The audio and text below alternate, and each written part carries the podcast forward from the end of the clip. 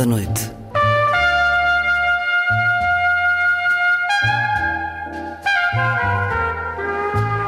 Com Luís Caetano.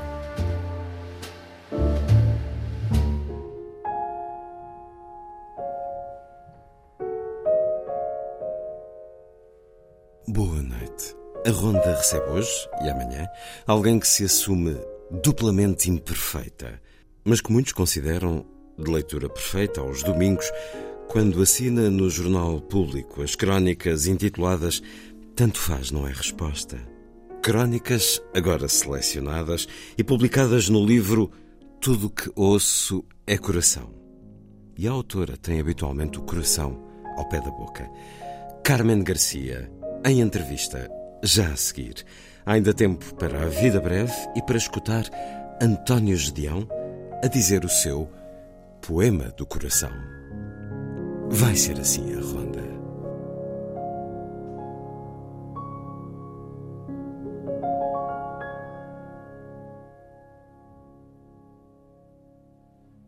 Música a começar. This One's from the Heart. A belíssima canção do filme One from the Heart de Francis Ford Coppola para ouvir Crystal Gale e Tom Waits.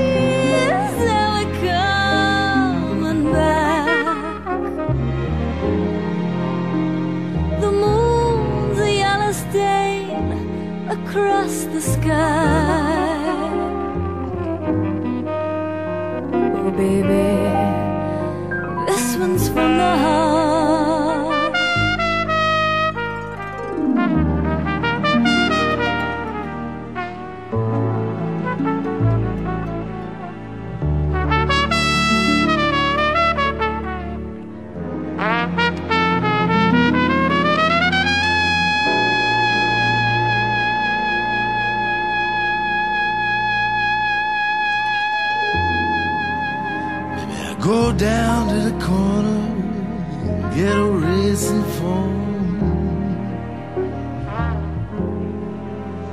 I should probably wait here by the phone. The brakes need adjustment on the convertible.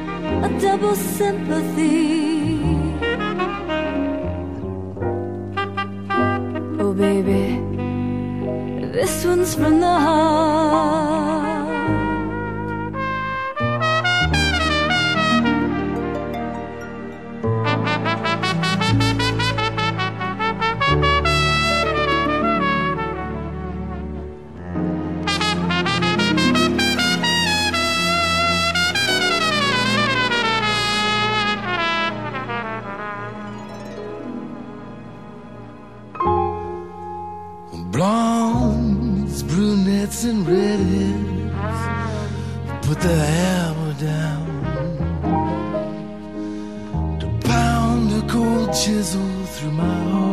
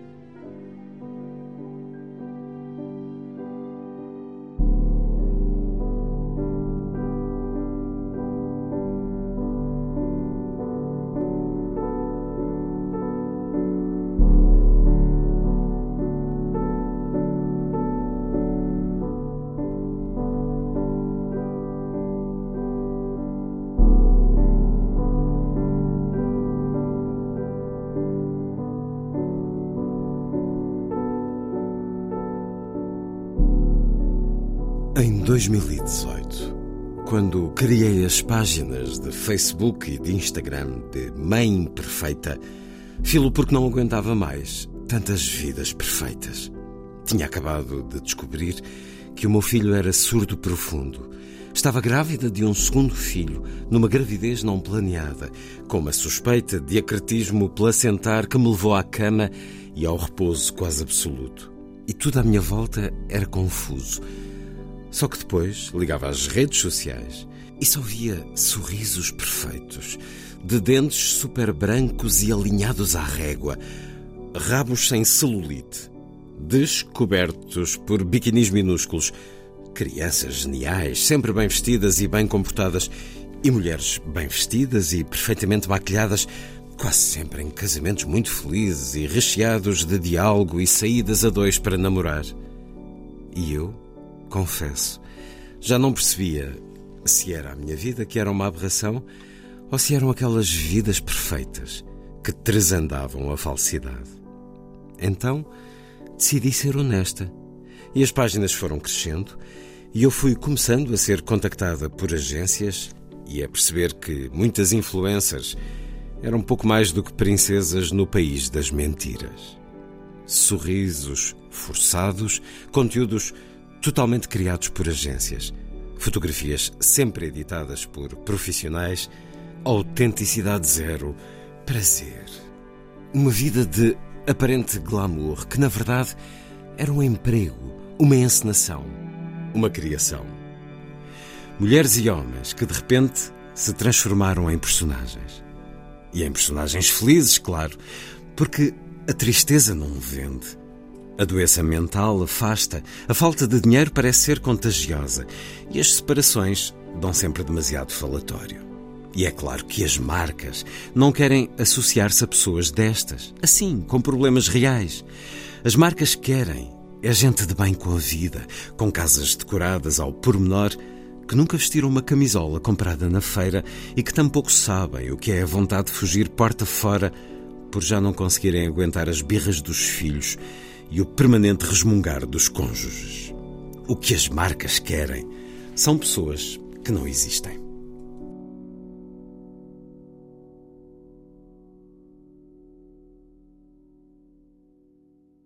E é um certo da crónica que tem por título As estrelas dos hotéis não dão calor. É uma das crónicas Tanto Faz Não É Resposta, de Carmen Garcia, e é uma entre várias selecionadas pela escritora Isabel Alçada no livro Tudo o que ouço é coração. Livro de Carmen Garcia, publicada pela Avenida da Liberdade Editores. Bem-vinda à Antena 2, Carmen Garcia. Vamos conversar um pouco sobre este livro que está em segunda edição e sobre o seu primeiro, A Última Solidão, que vai tão só na oitava. E a Última Solidão são histórias sobre velhos, muitos deles que conheceu, muitos deles que têm histórias extraordinárias para contar e às vezes histórias também terríveis e tristes e a refletirem muito do que é o país naquilo que tem a ver com a forma como olhamos para os velhos, os mais velhos. Carmen Garcia, que nasceu em 1986 e é enfermeira, é cronista, é autora de livros e é conversadora nas redes sociais. Maria Filomena Mónica chama-lhe um cometa que surgiu na noite escura. Maria Filomena Mónica faz o prefácio do livro a Última Solidão. O que referia a Carmen Garcia neste certo é que nasceu publicamente para um público mais vasto eh, através das redes sociais, sendo a enfermeira imperfeita e a mãe imperfeita em redes distintas, eh, no Twitter, creio, e no Instagram ou no Facebook. Conheço várias pessoas e incluo-me nelas que começam a leitura do Jornal Público de domingo, o suplemento P2, pela sua crónica. É lá que encontramos este Tanto Faz Não É Resposta, já há mais de três anos, nestas variantes que criou para si própria de enfermeira imperfeita e mãe imperfeita. Também se diz cronista imperfeita ou esta popularidade, estes tantos leitores que se devem manifestar semanalmente, lhe dão alguma vaidade? Carmen Garcia. Olá e obrigada pelo convite para estar aqui. Isto é, é, uma coisa gira, porque a balança é muito equilibrada, porque eu recebo muito amor, mas também recebo muito ódio. Portanto, não dá para, não dá para ficar muito. Não sei, o sapo quando incha também rebenta, não é? Ou hum. então voa para longe. Eu não gosto muito dessa ideia. Eu acho sempre que, que há muita coisa para melhorar e, e tenho sempre muito presente uma, uma frase, uma ideia do, do Miguel Esteves Cardoso que diz que quem escreve muito também escreve muita porcaria. É, e nós temos de perceber que quando, quando produzimos em série e, escrever uma crónica de 7 mil caracteres por semana há quase 4 anos, é, é, é, acaba por ser produzir em série. E, e, eu tenho noção que algumas das coisas que escrevo não são boas. Não, não são. Não são tão boas como outras. Eu. Não me recordo de uma crónica sua que não fosse boa. Mas eu às vezes pronto, na minha avaliação não são boas. Hum, mas tem, essa, tem esse momento de angústia de. Há um momento na semana em que a ansiedade se é, desata? O, há um momento terrível que é se eu chegar à quarta-feira sem um tema. É, ali é, a semana começa é, a ficar é um nó, porque eu começo a pensar, meu Deus, angustiosa. O, o P2 fecha a sexta, hum. a edição fecha, fecha a sexta, portanto é suposto eu até ao final do dia de quinta enviar a crónica se eu me deito na quarta sem uma linha escrita, é que o problema não é escrever, o problema é encontrar um tema. Às vezes, porque há tanta coisa que eu fico perdida sobre o que é que devo escolher. Outras vezes, como agora, agora é uma altura terrível. Porque a política engoliu tudo, as eleições engolem tudo. E então? eu, eu não me apetece, eu não me apetece, eu, eu não adoro escrever sobre política. Depois há uma coisa. Mas tudo é, é política. Ok, mas há pessoas muito mais qualificadas para o fazer. E eu, e eu um, eu, eu, também não gosto nada da ideia que só os especialistas é que podem opinar. Eu acho que tem que se ouvir as pessoas, as pessoas comuns. Eu sou uma pessoa comum, não sendo especialista, quer dizer, também tenho direito a ter claro. a, minha voz, não é? E também há temas e temas, claro. Física quântica ainda não li nenhuma crónica sua. Ah, nem vai ler. Pronto, não vai. Mas, uh... mas pode, até pode ler alguma coisa nesse sentido, porque hum, eu tenho um, um problema grave com a pseudociência uhum. e nós agora temos muita medicina quântica, muito não sei o que é quântico. Se calhar qualquer dia ainda vou ter que explicar vai, o que é, que é a definição de física quântica. Pronto, vai preparar-se e vai falar com pessoas provavelmente para isso. Pronto, Mas, por e... exemplo, na última crónica, em relação ao dia em que conversamos sobre a forma como, em particular na sua região, no Alentejo, se olha para os estrangeiros e há muitos.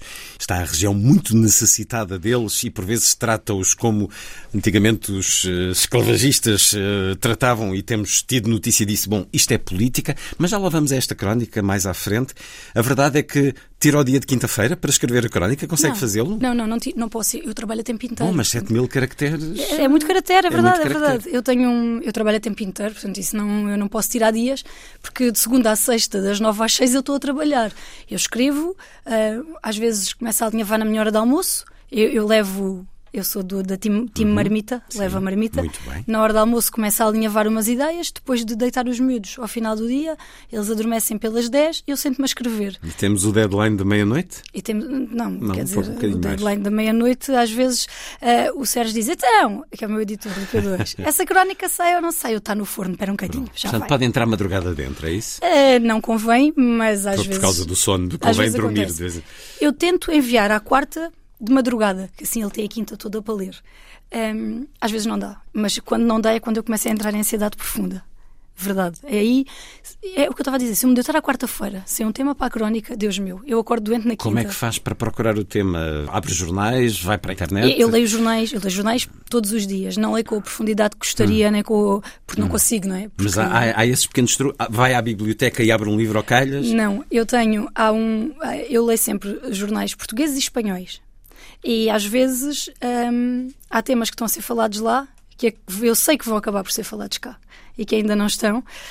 Hum, eu leio religiosamente dois jornais espanhóis, que é o El País e o ABC, que são duas correntes, duas filosofias opostas, mas, mas eu gosto de ler as duas exatamente por isso. Sim, gosto e, de... e apesar de tudo, o El País é um, é um bocadinho mais Ah, sim. imparcial. É, sim. que- sim. É, Quer dizer, eu tivemos agora o caso que- do Savater, que não, Pronto, não foi eu, lá eu muito acho bom. que, pronto, e, e tem, tem se tornado um, cada vez mais parcial, o que me deixa um bocadinho triste, porque era um jornal que eu gostava muito, mas ainda assim eu gosto de ler os dois em Portugal, pois leio o público, obviamente, Uhum. Um, e, e vou ouvindo notícias na rádio, eu ouço se- quase sempre canais, eu, eu não ouço muita música no carro, um, e eu passo muito tempo, uh, muito tempo no carro também.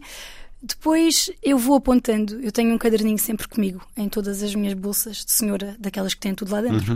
Pronto, que se a gente Um se descuida um até se- universo, Sim, sim. eu- estou sempre a, achar, às vezes estou a esgravatar tão fundo que até tenho medo que se é petróleo, porque aquilo, aquilo tem tudo.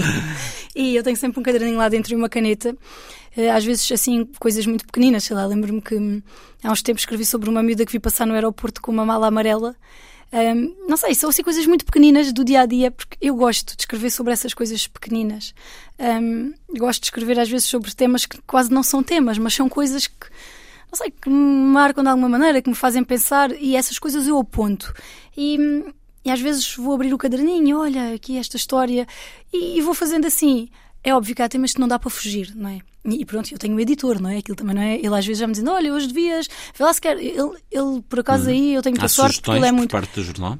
Não são sugestões, mas eh, eu lembro-me que houve pelo menos uma ou duas vezes em que ele me disse: Olha, vê lá se não queres olhar para o internacional. Eh, E eu também tento. E, por exemplo, eu, eu gosto muito de biografias. E, e de vez em quando respaldo para lá. Não sei, por exemplo, eu gosto muito de. eh, eu já escrevi sobre o Egas Meniz, a Marie Curie. Pá, são personagens que, que eu gosto muito e que são muito importantes para mim. Eu às vezes respaldo ali um bocadinho, mas também tento variar. Tento escrever sobre saúde, porque é a minha área e dessa eu não consigo fugir. Eu escrevo muito sobre saúde. E aí lemo-la como autoridade.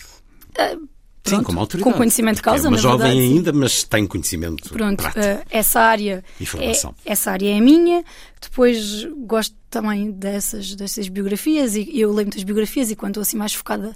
ehm, e eu tento não usar muito a muleta dos dias. Não é uma coisa que me agrade, porque às vezes há aquelas efemérides. Há algumas das coisas a gente não pode Hum. Ah, fugir. sim, as efemérides é, Mas eh, não é a gosto lei nada. do menor esforço. Sim, não gosto nada e também não gosto nada de, de ir atrás do Twitter, que agora é X. Uhum. Eh, há dois ou três cronistas que eu acho que são em Portugal que eu não. Não aprecio particularmente por isso, porque parece que o assunto do dia é sempre o que está a rodar no Twitter. Não, não sei, e eu não aprecio muito isso. Mas dá cliques, não é? Porque, Pois, e nós eh, hoje em dia nós sabemos que temos de escrever para o clique, que é isso que. Hum. Pois, eu, eu tento, eu, eu sou honesta, Eu não a vejo a escrever para o clique, Pois, apesar de porque eu não escrevo. Uhum. Mas, mas não sei se não terei de o fazer um dia, não é? Neste momento não escrevo. Até porque isso que estava a dizer, e é muito verdade. Nós, por vezes, pensamos, se calhar, pelo que os média nos dão, de que as coisas só acontecem em Portugal. Se lermos jornais estrangeiros, apercebemos de que o que se passa em Portugal também se passa lá fora e o que se passa lá fora vai passar-se em Portugal. A crise da habitação. Da habitação, A os da a habitação falta, é igual. a- a desmotivação dos professores, a falta, Falta de médicos. de família. Em Tudo Espanha, isso em Madrid, em esta França, semana estão a morrer. Morreram idosos por falta de assistência. Houve idosos mortos no lar não sei quanto tempo sem ninguém saber. Quer dizer, eh, nós temos muito esta ideia que ah, isto é só aqui no Portugalinho. Qual no Portugalinho? Isto é. É generalizado eh, em sim. países semelhantes ao nosso, naturalmente. Há pouco disse uma coisa que hum, Medo. me faz senti-la verdadeiramente escritora. Disse: o problema não é escrever, o problema é o tema. Portanto, sente uma confiança muito grande na sua escrita. E ela vem já de onde? Não, não vale a pena franzir, porque Não, não, disse-o. Disse o problema não é escrever. Não, Ou seja, é- eu sinto muito segura a escrever. Não, não, é, não é questão de segurança, é questão de fluir. Flui sempre. A minha, eu raramente emperro na escrita. Pronto, então Ok. eh, a escrita está aí pronto, consolidada, eu- segura. É diferente estar a escrever um livro, mas mesmo assim, se eu me sentar ao computador a saber sobre o que é que quero escrever, muito dificilmente eu vou emperrar. A escrita é fluida. Então é uma contadora de histórias. Eu acho que é mais por aí, sim. E a minha escrita, se eu tivesse que a descrever, diria que é uma escrita muito fácil. Eu, uma coisa que eu faço questão é que aquilo que eu escrevo seja tão acessível para, para a minha tia que tem a quarta classe, que tem 90 anos, como para uma pessoa com três doutoramentos. Eu, não gosto não gosto de uma escrita que não é perceptível por toda a gente. Acho que não faz sentido. Ahm, não gosto de escritas, mas é um gosto pessoal, atenção, estou a falar do meu. Eu não gosto de escritas particularmente eruditas. Não gosto. Ahm, gosto. E, e também eu tenho sempre um bocadinho. Assim, ah, eu, eu não escrevo para vender. Eu, eu não escrevo para vender. Eu escrevo. Mas eu escrevo para vender, não é? Eu escrevo. Eu, Escreve eu escrevo para ser lida. Para ser lido. Pronto, eu. Se eu quiser escrever para mim, escrevo um diário, não é? Pronto. E fazia-o ao falo? Sempre. Sempre tive diário. Tenho diário desde que sei escrever. E a minha mãe há pouco tempo chamou-me lá à casa dela e disse: Se não levas isto tudo daqui, vou-te dar fogo. a minha mãe disse: "É São como eu." muitos volumes, portanto. É, é porque não é só diários. É, é- eu tenho uma tara com cadernos. São os cadernos de capa preta, onde eu aponto e depois aponto coisas que a minha mãe coitada abre aquilo e pensa: olha, é chanfrada esta minha filha, porque são coisas do género. Vi passar uma menina com uma camisola às flores que me lembrou não sei o quê. Depois, não sei quantas linhas mais abaixo, vi. Pá, a minha mãe olha para aquilo, não, não acha pés nem cabeça aquilo, mas tu tira-me isto daqui. Isto é- Depois há, há assim uns bichinhos que se metem nos livros, às vezes, que a gente pisa aquilo parece pó. Eu não sei que raio de bicho é aquilo. Mas a minha mãe diz: "Mas não vou ter a casa cheia daqueles bichos por causa destes papéis velhos. E a verdade é que eu agora, nestas últimas limpezas que a minha mãe fez ao sótão, encontrei um caderno meu que me fartei de rir, porque é do segundo ano. No meu tempo era segunda classe, mas agora é segundo ano, não é? Pejadinho de erros ortográficos, onde eu descrevi uma visita de estudo inteira. Eu escrevi um caderno inteiro. Descrevi, contei a visita de estudo toda. Onde é que fomos, o que é que fizemos, nananã. E, e eu achei graça àquilo, e esse acabei por guardá-lo. Hum, a escrita vem de sempre. Deitou outros fora? Deitei. Ah, vai se arrepender. Não vou nada. Vai, vai. Não vou nada. Ahm. Guardei os diários. A escrita vem desde sempre e a vontade de ser escritora? A vontade de ser escritora, talvez não. Eu escrevo desde sempre, desde que aprendi a escrever, e isso também devo muito à minha mãe. A minha mãe era uma pessoa muito. A minha mãe tem muita pena de não ter podido estudar mais e, e sempre teve muita preocupação em que, em que eu escrevesse e lesse bem, todos os dias. E não. é- quando eu digo todos os dias, é todos os dias de segunda a sexta. Quando eu chegava da escola, fazíamos um ditado. A minha mãe fazia-me um ditado pequenino, que depois foram aumentando, mas a minha mãe tinha um, um trauma qualquer com os erros. Estava-me sempre a contar uma história com a minha tia. Um dia deu mais de cinco erros e a professora levou-a a todas as lojas de lá, pela mão, com coisa a dizer: Eu dei cinco erros no ditado. Tipo, Caramba, que crueldade. Ai, mas- mas era aquele ensino do antigamente, não é? Bem, O meu pai também conta que o professor fechou um colega dele no armário não sei quanto tempo, quando abriu a porta ele caiu, tipo, estava para a frente. É aquele ensino pré, os meus pais têm 74 e 76, é aquele ensino ainda eu pré-25 continuo à espera de um livro sobre o sadismo dos professores no Estado Novo. porque São tantas e horríveis histórias. Essa do andar pelas lojas ainda Sim. não tinha ouvido. Mas eu acho que aquilo traumatizou tanto a minha mãe que ela achou, a minha filha não vai dar erros. Pois, porque ainda a, levo, imagino. ainda a levo a passear por aqui. Vem daí. O que sinto é que, escrevendo desde tão cedo, a certa altura, sonhou publicar ou não? Ah, sim, isso sim. Quando? Havia Jovem histórias- ainda? Não sei. Dizer, jovem ainda, ainda é. Mas eh, adolescente, sonhava publicar, sonhava ter um livro com o seu Não. nome na capa? Não, adolescente não. Eu estava muito mais virada na adolescência, muito mais virada para a área da matemática e muito mais virada para, para áreas. Aliás, eu durante algum tempo eh, tive um preconceito muito grande com, com esta área. Eu sempre li muito. Isso eu mantenho. Eu sou uma leitora. Infelizmente agora não sou tanto e, e as pessoas dizem sempre: ah, há sempre tempo. Há tempo para ler um bocadinho, não há tempo para ler como eu lia, porque eu tenho dois pequenitos. O, o meu companheiro tem outros dois. Quando a gente tem os quatro em casa, aquilo é um. Não, esqueçam, não é? Aquilo é essa feira dos horrores. porque quando se dorme pouco, e a Pois é. leitura induz ao sono. Pronto, exatamente. E depois eu normalmente, eu quando os deito vou a escrever. E, mas eu também não acredito que alguém escreva bem se não ler muito e, portanto, tento manter algum equilíbrio. Ah, eu estava a dizer que eu tinha esse preconceito em relação, à, em relação à, até à literatura e eu lembro-me no décimo ano, no final do nono ano, quando tinha de escolher, não é? que é aquela primeira escolha que a gente faz, na minha altura era ciências, Sim. humanidades, artes, economia. Uh, toda a gente dizer, ai, tu, tu escreves bem, né, tu gostas tanto de ler, não sei o que. Eu pensei, que horror, esta gente quer que eu vá para o desemprego. é aquele preconceito, é sério, é aquela coisa.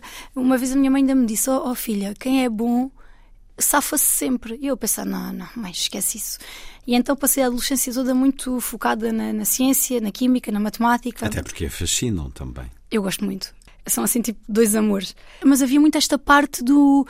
ah, As letras são para o desemprego. E agora, às vezes. Eu não me arrependo porque eu, eu sempre gostei daquilo que fiz e sempre fui feliz a trabalhar, mas, mas se calhar às vezes penso que ainda há tempo de, de fazer uma. de ir dar uma perninha a um curso de. a um curso de letras. Mas Um dia com um tempo, de facto, e é, às vezes há circunstâncias quando os meus filhos saírem de casa lá para os 50 anos deles Pronto, e os 80 e, meus. E por que não? Carmen Garcia, autora de Última Solidão e Tudo o que ouço, tudo o que ouço é coração, ambos com a chancela Avenida da Liberdade Editores. Nestas histórias ou nas crónicas, de vez em quando há uma pontinha de ficção? Nas crónicas, não. As crónicas geralmente são. eh, ficção, não. Eu romantizo um bocadinho. Muda os nomes realidade, sim. e romantiza um bocadinho, acrescenta um detalhe mais... Eu posso romantizar a realidade, mas as crónicas, eu não me lembro de nenhuma crónica onde eu tenha ficcionado uma situação ou que tenha criado uma situação do zero. No livro, na última solidão, todas as histórias, isso são 12 pessoas que eu cuidei, são todas pessoas verdadeiras. Só dois capítulos é que têm um nome real. Uma porque é um capítulo porque são os meus avós e portanto eu sabia que podia, e o outro porque é provavelmente a minha história mais triste enquanto profissional de saúde e, e foi uma promessa que eu fiz a mim mesma que foi se um dia conseguisse escrever sobre ele. Não, não consigo explicar isto melhor, Luís, do que dizer que foi uma pessoa que nasceu sozinha, viveu in- invisível e morreu sozinha. Morreu tão sozinho que no dia do funeral dele, disse-me depois o, o tipo da, da funerária, estava o agente funerário e o coveiro. Mais ninguém. Sempre disse que ele foi tão invisível aos olhos de tanta gente que passou por ele que se eu pudesse, mesmo que depois de morto, as pessoas iam saber o nome dele. E, e deixei-lhe o nome, é o custódio. Também porque, e esta é a parte menos romântica, ele não tem nenhuma família nem ninguém que possa vir levantar problemas. Ele não tem. Portanto, eu sabia que também nesse aspecto estava segura. Mas em relação às histórias, há algumas partes eh, que podem ser mais ficcionadas, de algumas coisas da infância que eu já não me lembrava bem do que eles me tinham contado e que posso. Posso não, tive que criar ali algum fio Sim. condutor, mas essas histórias são todas verdadeiras. É que, para além destas histórias verdadeiras e das crónicas a refletir a, a vida vivida, o cotidiano, há também quatro, seis livros para os mais novos, livros infantis, com Quatro. temáticas que hum, são importantes de conversar e são importantes que eles conheçam. Mas há também um romance fantástico, escrito há quatro anos, anos-luz, Não há nada, não é nada fantástico, eu nem gosto de falar nele. Aquilo- fantasia. mas aquilo foi escrito, aquilo foi escrito num, eu vou, vou explicar. Aquilo foi Ah, escrito tem num que- tem que contexto. arcar com a responsabilidade. Aquilo foi escrito num contexto ahm, de um concurso literário. Eu gosto de dinheiro. Um concurso literário com um prémio em dinheiro. Sim. Pronto, eu gosto de E dinheiro. muito bem. Pronto. Gosta e precisa, não e consigo. como todos nós. Eu às vezes as pessoas que ah, eu odeio dinheiro. E eu penso, mas ah, eu, quer dizer, eu na verdade eu também gostava de não gostar, mas como preciso. Era preciso E aquilo era, muito. era um, um concurso do Atped, não era um concurso literário, era um concurso de internet em que todas as semanas eles lançavam um tema e nós tínhamos de escrever um capítulo sobre aquele tema e íamos ser selecionados, passando à etapa seguinte. Começaram mil e tal pessoas e depois havia um vencedor. Então, imagina, ele, ele, eles- eu lembro-me de uma altura em que aquilo não me dava jeito nenhum na história porque tinha de morrer alguém. Naquele capítulo tinha de existir uma morte e tinha de ser um, um homicídio. Eles iam uma vez, e nós tínhamos de ir conduzindo a história assim, aquilo não era um livro para editar, não era. E eu fui Era um publicando. desafio, um concurso Assim. sob a forma de desafio literário. E- Dentro desta temática do fantástico, Sim, meio é- ficção isso tinha de científica, ser. meio. Tinha de ser. O tema Sim. era o fantástico. Chama-se Anos Luz. Sim, E já, que- já entendemos que a autora não porá na não sua é- biografia não, não. oficial. Não, mas rendeu-me 5 mil euros. o que na altura muito foi bem, parabéns, simpático. Carmen Garcia. O que na altura foi bastante simpático. São e, muitos caracteres de crónicas. Ah, pois, e eu pensei, olha. Então, ah, e depois aquilo, entretanto, eu comecei a publicar, cada vez que um capítulo passava, eu comecei a publicá-los num blog. E comecei de repente a perceber que havia muita gente a ler aquilo. E a verdade é que há muito público para a fantasia. Pronto, eu não, eu não achava que existisse tanto público para a fantasia, mas o, o- a fantasia, esta coisa, aquilo era um concurso de young adult misturado com fantasia, com o fantástico. E a verdade é que há um público muito fiel Mas àquilo. muito mesmo. Mas, isso já sim. sabe, porque já Mas- passou passagens de ano a ver filmes do Harry Potter e, Ah, portanto, sim, mas, sabe. mas está aqui Harry, numa o Harry crónica. Potter está acima de tudo. Está acima de tudo, mas pronto. Ah, mas não- criou um. abriu caminhos para muitos Verdade. candidatos a escritores de fantasia. Verdade. E portanto a Karen Garcia foi uma hum, autora de fantasia, mas provavelmente ficou por aí. A não ser que surja um concurso com um prémio bem chorudo e apetecível. Exato. Para já temos muito mais a ver consigo, muito mais seu. Estes sim. As crónicas do P2 do Jornal Público em livro por Isabel Alçada. Porquê que Isabel Alçada é que foi escolher as crónicas? Não se sentiu que queria ser a Carmen? a- Eu nem queria fazer um livro de crónicas. Ahá. Isto foi uma embirração muito grande. Que eram os meus editores. Tu tens de fazer um livro de crónicas. E eu, está bem, um dia. Ainda Hum. não. Ah, Já são quase quatro anos, já. mas é muito cedo. Mas depois É algumas perderiam a atualidade, talvez. Ah, e, e mesmo assim houve algumas que já, que já perderam. Há algumas que eu, se calhar, se fosse eu escolher, teria escolhido, mas que eu percebo bem não escolha porque eram muito datadas. Até porque parece que a pandemia já foi assim há muitos anos. É exatamente isso. Sim. Mas, hum, mas eu acho cedo. Acho honestamente que é cedo. Eu gostava de ter mais tempo e, e ter. mesmo- estão aí 55 crónicas e eu escrevi um disparate qualquer de, de crónicas. Havia 200 e tal para escolher. Era uma coisa assim. mas mesmo assim eu achava que com mais tempo eu ia conseguir ter, uma, ter crónicas de maior qualidade. Algumas de maior qualidade e que ia conseguir fazer uma coisa melhor. Mas depois eles começaram a dizer: olha. Ah, eu fui. O, o Presidente da República convidou-me para, para fazer uma conferência no Palácio de Belém, no, no Mulheres de Coragem. Eu, eu reabri o ciclo de conferências no pós-pandemia. Estava lá a Isabel Assada. Estava a Isabel Assada e estava uma escritora que eu adoro, que é a Jamília. De Pereira de Almeida. Exatamente. E eu estava lá com elas e depois a Isabel, a Isabel Assada começou-me a dizer: Ai, Carmen, não sei o que, o meu marido é um grande fã das crónicas, vamos comprar ao público, não sei o quê. Maria de Rui Vilar. Exatamente. Eu não sei o quê. E, e o meu editor hum, começou a dizer: Ah, isto eu vou falar com a Isabel Assada. E, e eu, mas eu não quero, eu, eu acho que é muito cedo. Mas quando eu dei por mim estava tudo feito. Eles tinham falado um bocadinho nas minhas costas. Eles tinham assim, porque ele disse-me assim: então, mas, mas estamos proibidos. E eu, não, proibidos não, mas não é assim uma coisa que eu. Ah, e ele, está bem. E eu acho que aquela coisa do não estamos proibidos lhe serviu de. Quem não, quem não diz que não, diz que sim.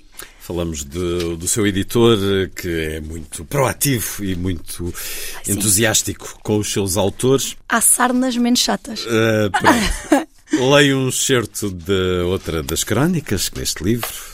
Tudo o que ouço é coração. Sabem, somos uma geração de pais incrivelmente exagerados. Competimos quase com a nossa própria sombra, na procura de fazer sempre melhor, mais bonito e mais grandioso. Gastamos pequenas fortunas em coisas que as crianças pouco valorizam e damos uma importância desmedida a arcos de balões em tons pastel e a mesas lindas que aos miúdos interessam mais ou menos zero. Estamos a falar de festas de aniversário. Quem tem filhos pequenos nos últimos anos sabe do que é que Carmen Garcia está a falar. E depois pagamos animação, claro que sim. O que seria se as crianças experimentassem um minuto de tédio nas festas dos nossos filhos? Como se o tédio não fosse essencial ao desenvolvimento da criatividade e uma importante lição de vida. Hoje não aceitamos tempos mortos. Contratamos um mágico, um insuflável, um palhaço e uma empresa de pinturas faciais. A mesa é pensada por uma designer ou copiada de um qualquer Pinterest e é mil vezes mais bonita do que cheia de comida. Há bolachinhas temáticas e uns chupa-chupas a que temos de chamar lollipops. Não vão pensar que não somos modernas e atentas às tendências. As festas dos nossos filhos transformaram-se em festas de Instagram, onde tudo é fotografável e caro. E aquilo que pergunto é se em algum destes momentos fizemos tudo isto apenas por eles. Para além dos velhos, com quem trabalha há muito e por quem tem uma grande vocação no cuidado. É mãe de duas crianças ainda pequenas. Estamos a criar uma geração regada na mentalidade de Instagram. Preocupa-lhe a espessura emocional, sensorial, cultural do que vai ser esta geração no futuro, Carmen Garcia? Eu, se calhar, mais do que isso, preocupa-me esta coisa. Nós somos um, uma geração de pais esmagados pela ditadura da felicidade. E nós vivemos paranoicos com esta coisa de ter os filhos sempre felizes. Um, isso que eu falei do tédio é, é uma coisa. Eu, uma vez nas férias de verão, era miúda. E só eu estou farta de não fazer nada. Naquele mês, eu, os meus pais sempre foram de férias em julho, portanto, o mês de agosto, para mim, no calor do Alentejo, é que esticava. É, e o meu pai disse-me: Ah, tá, tens tédio, estás entediada? Eu estou. Ele disse logo quando eu chegar quero cada tabuada escrita dez vezes. Nunca mais me queixei de tédio nas férias. Passei a tarde inteira ao calor a escrever as tabuadas. E ele ligou zero, bola, ao meu tédio. Eu, se os meus filhos dizem que estão aborrecidos, começo logo a pensar: ah, devemos ir fazer qualquer coisa, uma atividade, uma coisa. Epá, não é preciso. E depois temos esta coisa, esta ditadura da felicidade que temos agora, esta coisa do grata, muito grata, uh, gratidão, namastê, felicidade. Isto é uma tontice. No outro dia, eu, eu escrevi agora uma crónica para o, para o blog da Escola Virtual. Eu às vezes colaboro com, com eles, com o Porto Editora, nisto, porque eu estava a ouvir um podcast de espanhol de educação que eu gosto muito. E houve lá uma parte muito interessante em que a, a jornalista que estava a conduzir a entrevista disse que tinha sentido sempre uma pressão muito grande dos pais pelo, sobre o desempenho académico dela, que ela tinha de, de, ir para a universidade e tinha de ser boa e tinha de ter um curso superior. E ela dizia assim: Ah, eu acho que às tantas eles estiveram mais preocupados um, com o meu sucesso académico do que com a minha felicidade. E a psicóloga que estava a falar disse-lhe: Mas é feliz? E ela respondeu: Sou, na maioria do tempo sou ela. Então os seus pais fizeram um ótimo trabalho. E o que ela diz é que nós, com esta coisa de dizer aos filhos: fazes o que quiseres desde que sejas feliz, estamos-lhe a dar uma missão impossível. Estamos a dar-lhes uma missão, porque a felicidade é a felicidade é o caminho, não é? Não é o pote de moedas no, no final do arco-íris, é o caminho que a gente faz para chegar a ele. E, e, a gente chegar a atingir um curso superior é uma meta que é tangível. Ser feliz não é. E, e, nós, se calhar, com esta coisa de querermos tanto que eles sejam felizes, tens é de ser feliz, estamos a mostrar-lhes que o normal é a felicidade sempre e, e, isso não é normal. Quem está sempre feliz só pode ser doente. A, infelici a infelicidade, a tristeza, desde que não permanente, faz parte da vida. Ninguém pode ser permanentemente feliz. Quer dizer, isso, isso é indicador de um, de um distúrbio emocional qualquer. E, e, nós temos muito esta coisa. Nós não queremos que os nossos filhos experimentem uh, o tédio, não queremos que eles experimentem a tristeza e não nos apercebemos que estamos a criar crianças que vão mal preparadas para a vida, acho eu, que vão numa redoma à espera do mundo que não existe e esse mundo não vai estar à espera deles. O mundo que a gente constrói dentro de casa não vai estar à espera deles cá fora. Cada vez mais os miúdos têm, e isso eu noto muito, dificuldade em lidar com a frustração. É, eles não sabem lidar com a frustração e, e, eu acho que isso é muito culpa da minha geração de pais, que é esta geração do a gente é que fazer tudo para eles estarem sempre felizes. Não. Nós temos que lhes dar condições para eles terem uma vida que seja tendencialmente feliz, com mais momentos felizes do que. Mas temos e aceitarem que, que, a vida é assim. Mas temos que lhes mostrar que a vida também tem, tem perda. Eu, eu não concordo nada com. Esconder. Eh, Por exemplo, a morte. Uhum. E eu levava sempre os meus filhos para o lar à quarta-feira à tarde. Eu, Ai, não sei o quê, lá vais tu levar os meninos para o lar. Pá. E um dia aconteceu-me uma coisa: o meu filho João gostava muito de ir ao quarto dos acamados. E os acamados gostavam muito que o meu filho João lá fosse. Eu às vezes passava-me, porque ali com os sapatos e tudo para dentro da cama dos acamados. e eu, ai, senhor do céu. Mas o João é o mais pequeno. E um dia chegou-se ao pé de mim e disse: Oh mãe, eu já disse ao senhor Garcia quatro vezes boa tarde e ele nem sequer me responde. Está só a dormir, a dormir. E eu, ai meu Deus. E era um senhor que já estava assim, mas não era expectável, que aquilo, não, não estávamos à espera para aquele momento. E eu fui lá e percebi que ele tinha falecido. E, e disse ao João: Olha, filho, uh, ele está a dormir muito bem, não o chateis mais, deixa-o descansar eu tontinha. A gente acha sempre que as crianças são os totós. Uh, e olha, vai, vai lá para a sala ter com, com as tuas amigas, que, é, que são as outras senhoras que os entopem em bolachas e coisa e pronto. Uh, também vai aqui e depois a gente já vem ver se acorda o senhor Garcia. E entretanto, eu peguei no telemóvel que era para ligar ao médico para ele me ir lá passar a certidão de óbito, para poder começar a, a tratar daquelas coisas que ninguém gosta de saber. Um dia normal no escritório. Pronto, mas é aquelas coisas que ninguém gosta de saber, mas para começar a tratar do corpo e não sei o quê. E ele ainda me viu tirar o telemóvel, ao fim de um bocado, pai, umas duas horas. Foi ter comigo e disse assim: então já ligaste para o helicóptero? E eu, ah, ah, pensas que eu não vi que tu estavas a tirar o telefone do bolso para ligar ao helicóptero para levar o Garcia para o céu, não?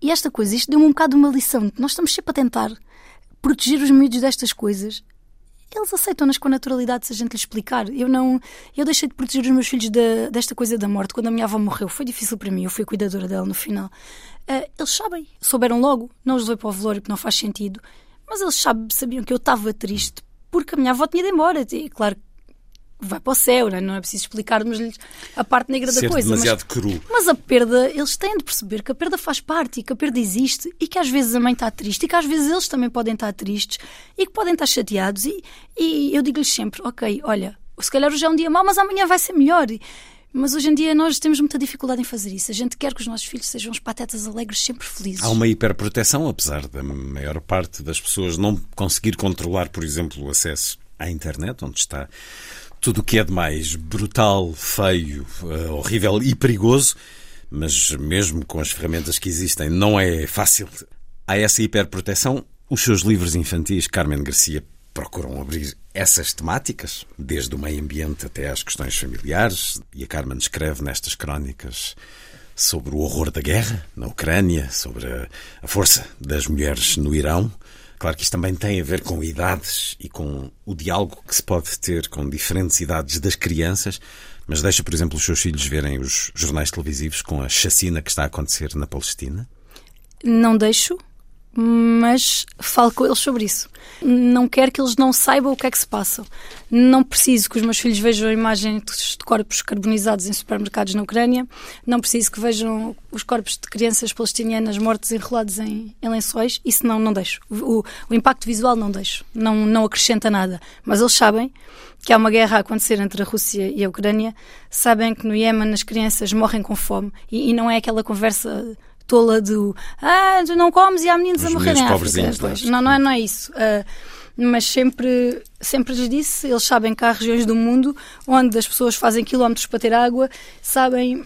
Às vezes o que eu faço é. Uh, eu tento, eu tento protegê-los da brutalidade, mas não os protejo da realidade. Uh, tento encontrar ali um equilíbrio. Eu, os meus filhos, o pequeno é engraçado a explicar. Ele diz: porque há dois países que são ao lado, como Portugal e Espanha. Só que uns queriam mais terra, pois é difícil contar, não, não, dá para explicar. Ai, mas esse princípio está, está mas, bem. Mas não dá para explicar contextos uh, políticos e históricos e culturais. Eu acho que isso também é uma tendência de algumas pessoas, que é. Eu notei muito isso quando me separei do pai dos meus filhos. Quando nós nos separamos, toda a gente perguntava: então e quando é que vais falar com os meninos? Eu disse sempre: nunca. Então, mas não vais falar. Não. E porque os meus filhos tinham dois e três anos. E eu acho que as pessoas estavam todas à espera que eu fosse ter uma conversa, que me sentasse com eles e tivéssemos uma conversa profundíssima. Mas os meus filhos tinham dois e três anos. E a gente tem de perceber que crianças daquela idade, eu posso estar a dizer, a mãe, o pai. Eu disse-lhes: olha, agora nós vamos morar para outra casa. Ok, vocês vão com a mamãe, vamos morar para outra casa. O papai vai ficar nesta, porque o papai e a mamãe já não são namorados, agora somos amigos. Fim. Eles foram todos contentes da vida, eram muito pequeninos. Quase sempre que eles fizeram perguntas, que não foi logo no imediato, uh, eles demoraram a fazer perguntas, fizeram perguntas já com. Eu lembro, a primeira pergunta mais a sério, o Pedro já tinha cinco, portanto foi quase dois anos depois da separação. Respondo-lhes, respondo de uma maneira que eu. Agora, eu acho que a gente às vezes, por um lado, infantilizamos-los, tornamos parece que eles são estolinhos. Por outro, queremos ter conversas com uma profundidade em crianças, que o córtex pré-frontal ainda não está nem um, um quarto do caminho, não é? Eu tento sempre que eles não sejam. Eu tento que eles não vivam à parte do mundo em questão. Eles têm que saber, de uma maneira adequada à idade deles, o que é que se passa no mundo. Expô-los ao horror e à barbárie não exponho. Às imagens televisivas, não. Não ligo a televisão, não tenho televisão na cozinha. Nós comemos na cozinha, geralmente. Quando comemos na sala, comemos a ver um filme, é às sextas à noite. Uh, nos outros dias comemos na cozinha, não tenho lá televisão. Não ligo o telejornal. Geralmente vejo as notícias porque, porque eu preciso e gosto de ver. Vejo depois deles irem para a cama. Qual foi o último filme que viram? Juntos. Sim. Estamos a, eu vou contar isto e vai parecer. Eu estou a iniciá-los num, num culto que eu uhum. tenho que se chama Harry Potter. E, e, já vamos no quarto, já acabámos no quarto. Eu estava só à espera que eles tivessem os dois idade suficiente. Precisava que eles compreendessem a história okay. e eles eram muito pequeninos. Uh, experimentei o primeiro e, e, eles adoraram. O segundo, o terceiro, o quarto ainda compreenderam. Agora vou dar mais um bocadinho até ao quinto, mas eles estão sempre a pedir e já adoram. Já têm as varinhas, temos um chapéu selecionador em casa que eles passam o tempo a meter na cabeça. Propôs-lhes os livros primeiro, especialmente ao mais velho? O mais não? velho está este ano no primeiro ano, começou agora a ler. Ok, portanto, mas sim. ele já sabe Mas já houve leituras. Yes! Ah, já, li, já li o primeiro. Ah, por exemplo, o primeiro capítulo, porque hum, há partes nos filmes, não é? Obviamente, que não seriam longuíssimos, que não são tão bem explicadas. Então, ah, e, e o Pedro começou logo a perguntar: mas porquê é que ele mora naquela dispensa? E porquê é que não sei o quê? E isso eu, eu vou lendo o livro e eu espero, aliás, deserdos. se eles não leram. se eles Mais não- tarde. Não, havia duas coisas. Até porque- Filhos meus não podiam ter. Sim. Quer dizer, que tinham de ter, é mais fácil assim. Primeiro, tinham de gostar de Harry Potter. Segundo, tinham de ser do Sporting. Se não, fora figo. Não, não quero. Pronto, pronto. Hum, sigamos nestas crónicas é nesta Carmen. Garcia. Tudo o que ouço é coração. É curioso que sempre fui uma pessoa com poucas certezas na vida. Mas a que nunca me faltou foi a de que não queria viver em nenhum lugar do mundo onde não se falasse como quem canta, onde não se usasse o gerúndio ou onde não se acrescentasse um i no final das palavras. Mas este amor ao Alentejo, este amor ao interior, vem com um preço. E esse preço às vezes é demasiado alto. Quase tão alto como o preço dos combustíveis que me tem obrigado a repensar muitas escolhas. Sabem que preço é esse? O preço de ter de aguentar a toda a hora o julgamento e as decisões de quem acha que para ver Portugal só precisa de espreitar cá para baixo, no mirador do Castelo de São Jorge. Há dias no Twitter, alguém muito despachado se apressou a dizer que só se preocupava com o aumento dos combustíveis quem era demasiado comodista para andar de bicicleta ou a transportes públicos. E eu tive de rir-me para dentro e de responder para fora. Porque aqui, senhoras e senhores, os transportes públicos são uma miragem e uma grande parte da população trabalha fora da terra onde reside. Pelo que, de bicicleta, estávamos bem arranjados. Deixo-vos o meu exemplo concreto, que trabalho a 57 quilómetros de casa. E não me digam que tenho a sorte de viver numa terra com comboio, porque o primeiro que sai pela manhã, com destino a Évora, parte às 8 e 18 e eu entro às 8 na maioria dos dias. Nos autocarros é mais do mesmo, uma vez que os dois primeiros chegam a Évora às 8 e 30 às 8 e 50 Transportes públicos excluídos. O que é que me resta? O carro. E desconfio que colocar um anúncio a dizer troque Renault Clio de 2015 por carro elétrico não vai fazer-me chegar a lado nenhum. Porquê é que não trocas de casa, então? Perguntarão uns quantos. Ora, porque a minha casa é aqui, porque ainda me faltam 30 anos para terminar de a pagar, porque estou separada do pai dos meus filhos e aqui tenho o apoio familiar que me permite não entrar em pânico se um dia me atrasar no trabalho e não chegar a horas de ir buscar os miúdos ao colégio. E finalmente, porque se todos sairmos das cidades mais pequenas, vamos empurrar o interior para uma situação ainda mais desesperada, ainda mais envelhecida e a morrer um bocadinho mais a cada dia. E é para mostrar mais um pouco da sua escrita a quem porventura ah, não conheça, porque há, hum, como diz no título da crónica, há países dentro do meu país. Évora é a sua casa ou a, a região ali à volta onde mora. E de Espanha? O que é que há de Espanha em si, Carmen Garcia? Metade? há muito. Ahm, há muito. A minha família paterna é espanhola, ah, cá de baixo, da Andaluzia. Por isso é que temos este Hum. O ar seu todo. pai também? Sim, por isso é que temos todos este ar. E curiosamente o meu pai é muito branquinho e Hum. tem olhos verdes. Mas eu saí. Ao lado Eu, eu- eu- mais ele, ibérico. ele é que. Ou seja, o meu pai é que é a exceção, porque eu, o meu irmão, por exemplo, já somos todos assim deste tom mais encardido. E é, é aquele tom cá de baixo. Maravilhoso. e, e já so- somos muito morenos e, e eu é difícil para mim eu, eu não sei o que é há de espanhol em mim mas também não sei o que é que não há de espanhol em mim eu Não há cá estereótipos, é isso? a Andaluzia é um bocadinho um prolongamento do Alentejo aquela zona a zona a zona sul da Península Ibérica a zona aqui também da Extremadura é todo um bocadinho O que é que parecida distingue? Eu tenho a minha opinião, mas não me atrevo a dá-la. O que é que distingue da Luzia do Alentejo? a Andaluzia do Alentejo por exemplo nas mulheres isso nota-se muito a minha as minhas avós Mais cor, mais salero? más cor, más salero, ante muerta que sencilla, Ah, ¿no? pois. Porque eu sou lá desarreglada. Eu, não- eu não tenho apresentação nenhuma, né? Eu, eu saio de casa como calha. as mulheres espanholas não saem de casa como calha.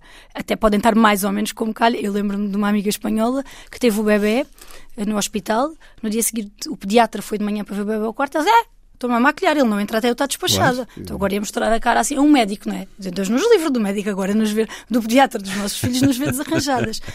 Mas não sei. hum, ah, as mulheres são mais. Uma coisa que eu acho engraçada é. O, o El País há pouco tempo fez uma reportagem que era as últimas mulheres de bata da Península Ibérica, a Brigada da Bata. Aquela da bata da Andaluzia, porque gente- as pessoas pensam muito em Sevilha quando a gente fala na Andaluzia, mas a Andaluzia está cheia de pueblos pequenitos. Aquilo é um alentejo sem travões, um bocado. As batas de lá são as batas de cá. Há, há um, um sentimento muito matriarcal, aquela coisa muito protetora em relação à família mas, mas as mulheres espanholas, e não querendo ser injusta para as mulheres do Alentejo, que é aquilo que eu sou, eu, eu sou portuguesa e eu sou uma mulher do Alentejo, as mulheres da Andaluzia têm, um- têm outra garra. Ahm, são mulheres mais, mais religiosas também. Isso eu noto muita diferença. O Alentejo não é uma religião particularmente católica, não é uma religião particularmente religiosa. Eh, o Norte é muito mais em Portugal, mas a Andaluzia é. A Andaluzia é uma, é uma região fortemente marcada pela, pela religião. Ah, se nós olharmos para, para as festas todas de Sevilha, para a féria e tudo isso, são muitas procissões, muito. O Alentejo nisso é um bocadinho diferente. O Alentejo é mais fechado, é mais de casa, é mais desconfiado. Eu acho que nós demoramos mais tempo a abrir as portas. A temperatura também é muito idêntica nos dois lados. Dá para estrelar ovos nos passeios de Sevilha em agosto, dá para estrelar ovos na Amareleja, portanto, na, na estrada. Ah, não sei, eu, eu tenho sempre muita dificuldade em separar as coisas, porque, porque eu sou as duas e é difícil para mim perceber o que é que vem de um lado e o que é que vem do outro. Não sei muito bem. A verdade é que as fronteiras são uma criação da humanidade, mas eh, as sociedades constituem-se com as suas características muito próprias. Há uma frase do Miyakoto, que era um escritor que eu lia muito ali nos meus 20, que dizia que encheram, encheram a terra de fronteiras, encheram o céu de bandeiras, mas só há duas nações, a dos vivos e a dos mortos.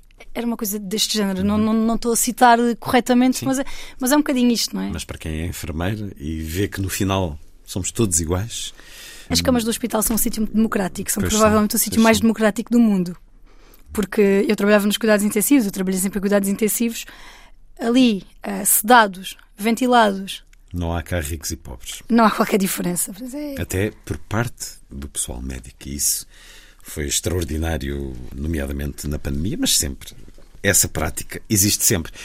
Carmen Garcia, a mãe imperfeita e a enfermeira imperfeita, assim se deu a conhecer nas redes sociais, mas uma cronista para muitos perfeita, para se ler aos domingos, no jornal público, e porque há crónicas que apetece guardar, aqui estão elas, em livro. Tudo o que ouço é coração, livro publicado pela Avenida da Liberdade Editores, tal como o anterior, as histórias dos seus velhos, que estão no livro A Última Solidão, e vamos continuar a ouvi-la e a conhecê-la melhor. Na próxima emissão da Ronda, Carmen Garcia. Até amanhã.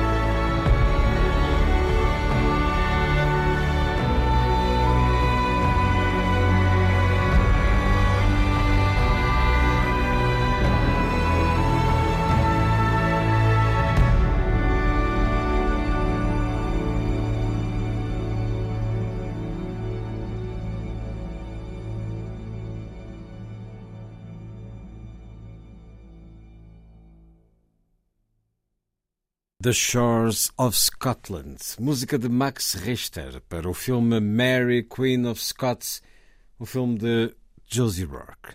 A seguir, a poesia na noite da rádio.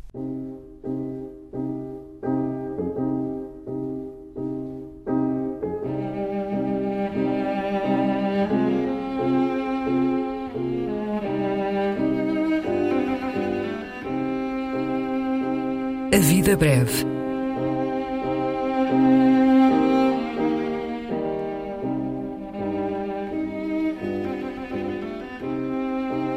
Poesia por quem a escreve.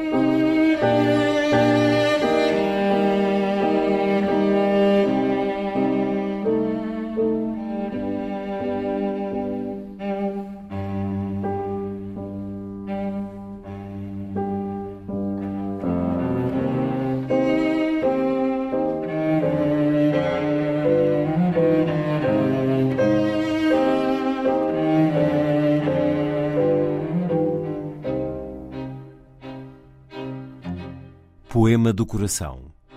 António Gedeão.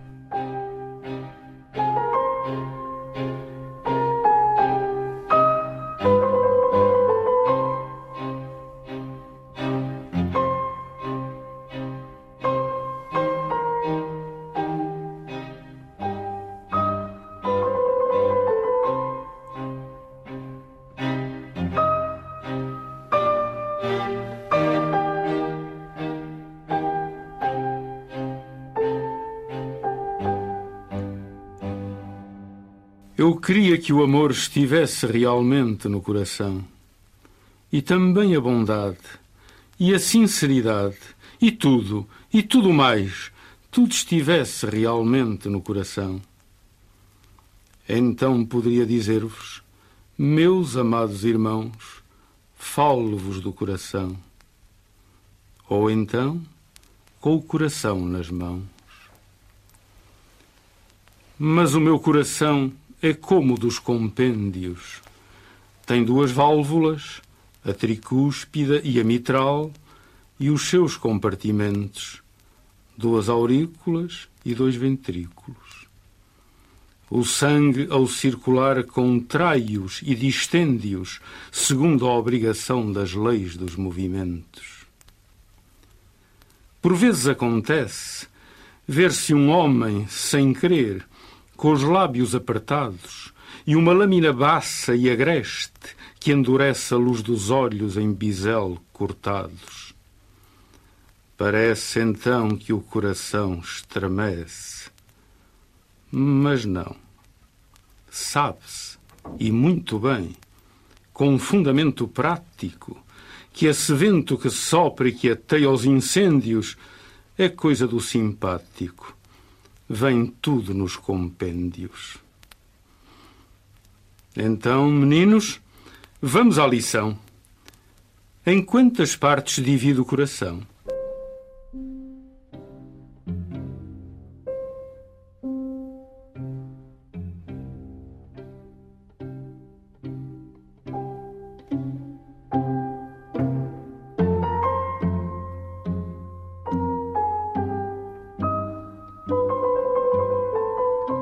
Vida Breve. Um programa de Luís Caetano.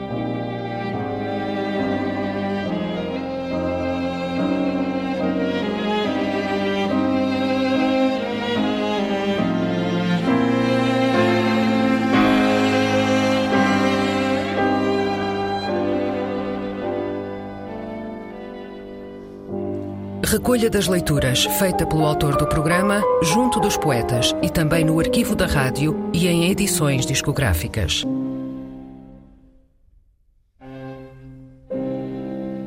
Está feita a ronda. Assim, obrigado por estar com a rádio. Boa noite.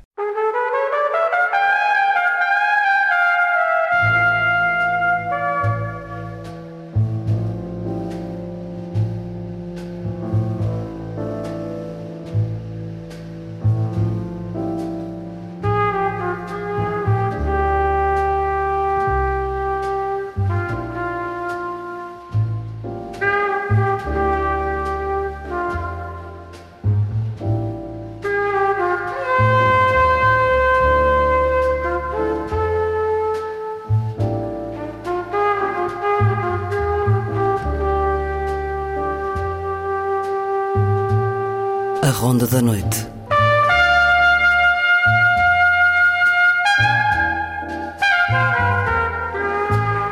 Com Luís Caetano.